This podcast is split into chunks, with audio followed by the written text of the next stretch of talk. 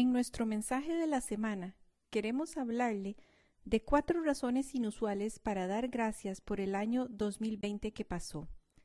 Y sí, así es. Pusimos las palabras dar gracias y 2020 en una misma frase. Sabemos que el año fue duro para la mayoría de las personas.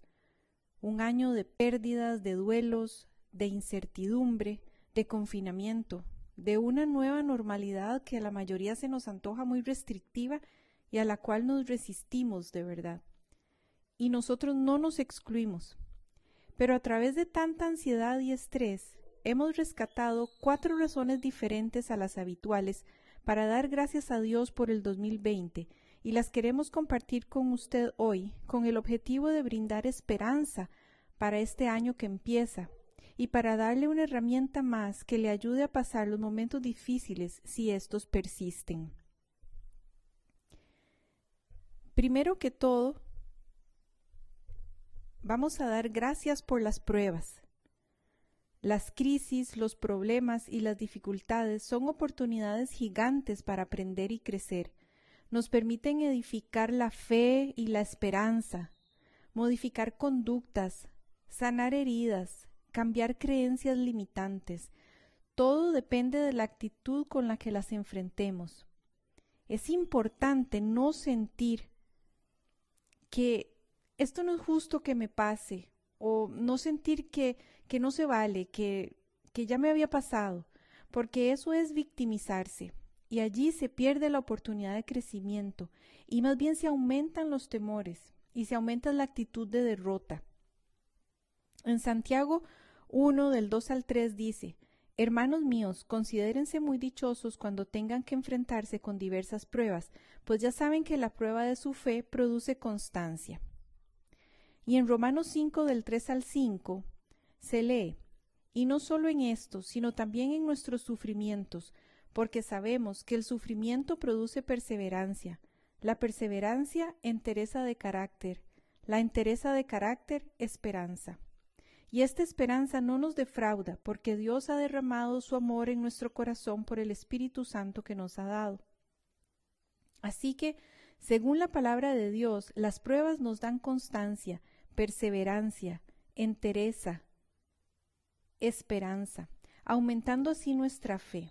Por esto debemos dar gracias por ellas y no olvidar esto aun cuando estemos en medio de la prueba, aunque sea difícil y a veces nos gane la humanidad.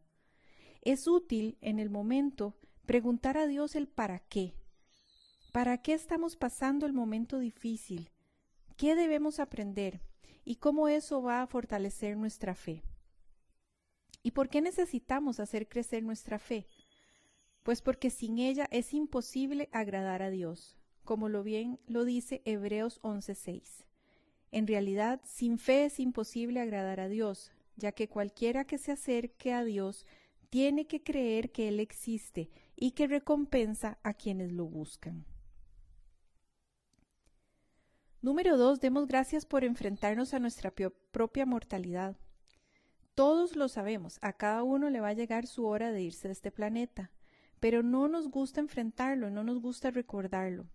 Y el año 2020 nos lo ha recordado constantemente por la amenaza del virus, mostrándonos nuestra propia vulnerabilidad, así como el dolor de tanta gente que se ha ido sola en un hospital sin un último adiós, sobre todo nuestras personas mayores.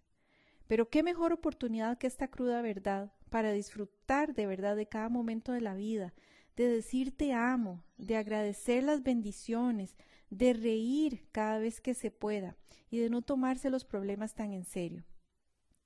Tenemos que aprender a no necesitar una pandemia para vivir plenamente.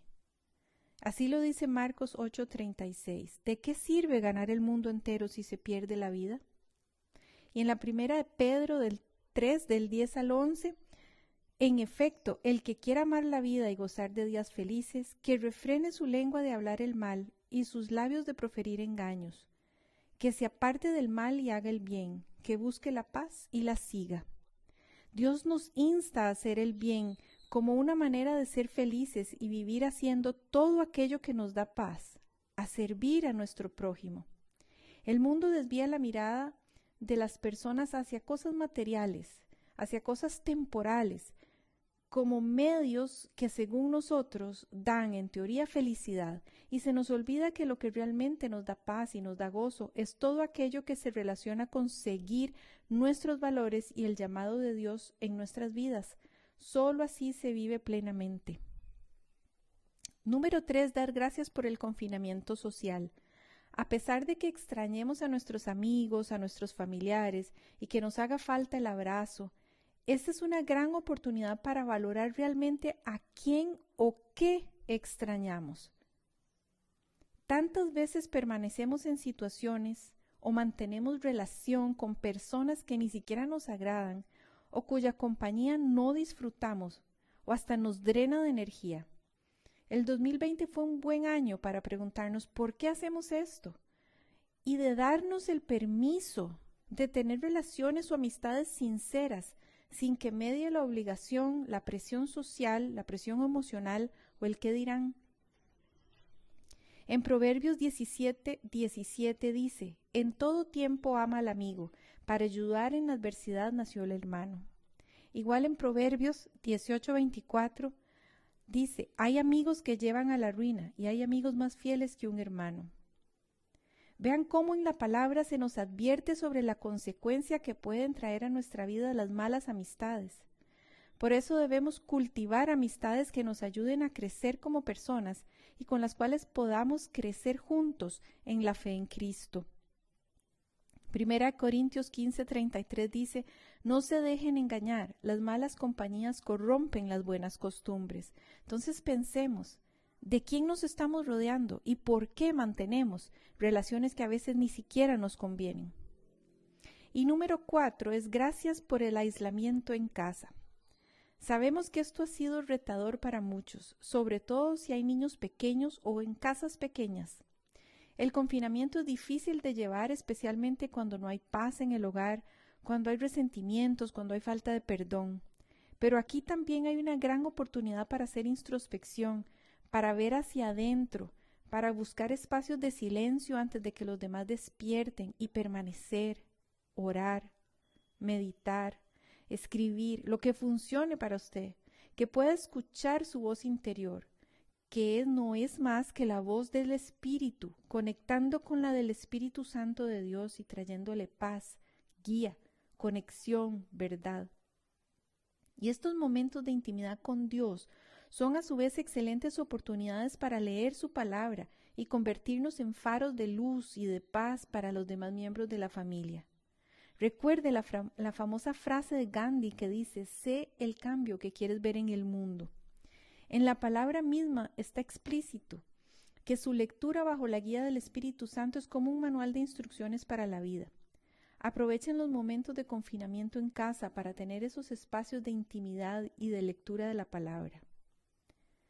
Toda la escritura es inspirada por Dios y útil para enseñar, para reprender, para corregir y para instruir en justicia, a fin de que el siervo de Dios esté enteramente capacitado para toda buena obra.